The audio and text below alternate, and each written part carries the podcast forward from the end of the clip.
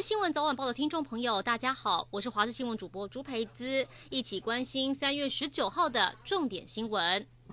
全国第一家因为欠税遭到查封的娃娃机店。法务部说，这是彰化西湖娃娃机店的杨姓老板，三年来总共积欠十万元娱乐税。追讨时，对方虽然打算分期偿还，但一个月只还一千块，被法务部认为欠缺诚意，因此将店内二十七台娃娃机、两台扭蛋机以及一台对币机全部查封搬走，拍卖抵债。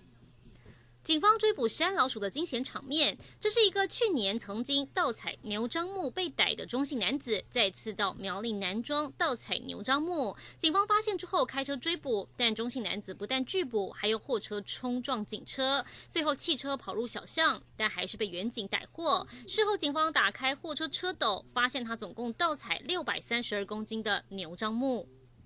为了免费吃寿司，全台掀起鲑鱼改名潮。台中有一个中医系学生改名张鲑鱼之梦，还说改完户政人员才说已经是第三次改名，一辈子都得叫这个名字，让他当场后悔，讲到哽咽。户政事务所赶紧出面澄清，说帮他改名前都有提醒要慎重考虑，而且他其实只改了两次，还剩一次，应该是张同学自己记错了。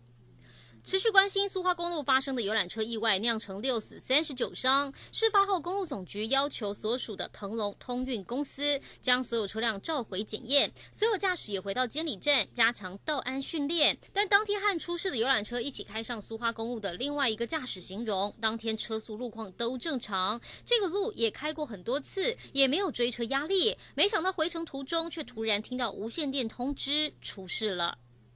又有空服员违反防疫规定，中华航空一对情侣空服员被发现二月底执勤纽约航班，居家检疫期间违规外出。对此，指挥中心已经授权民航局对他们两个开罚，最高可以开罚一百万。华航也坦承有这件事，将会做出惩处。而今天指挥中心也公布新增六例境外移入，也让台湾新冠病毒确诊数正式破千。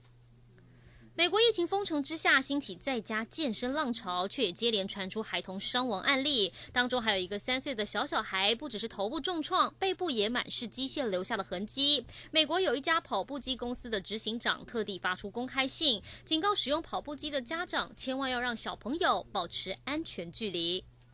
美中高层会当地时间十八号在美国阿拉斯加安哥拉治登场。美国国务卿布林肯跟国安顾问苏利文与中国外交部长王毅、中共中央外事工作委员会办公室主任杨洁篪展开会谈。在镜头前，双方谈话炮火四射，火药味十足。其实会议开始前几天，美中双方气氛就已经非常不好，中国还高分被抨击，对美国跟日本的外长及国防首长二加二会谈。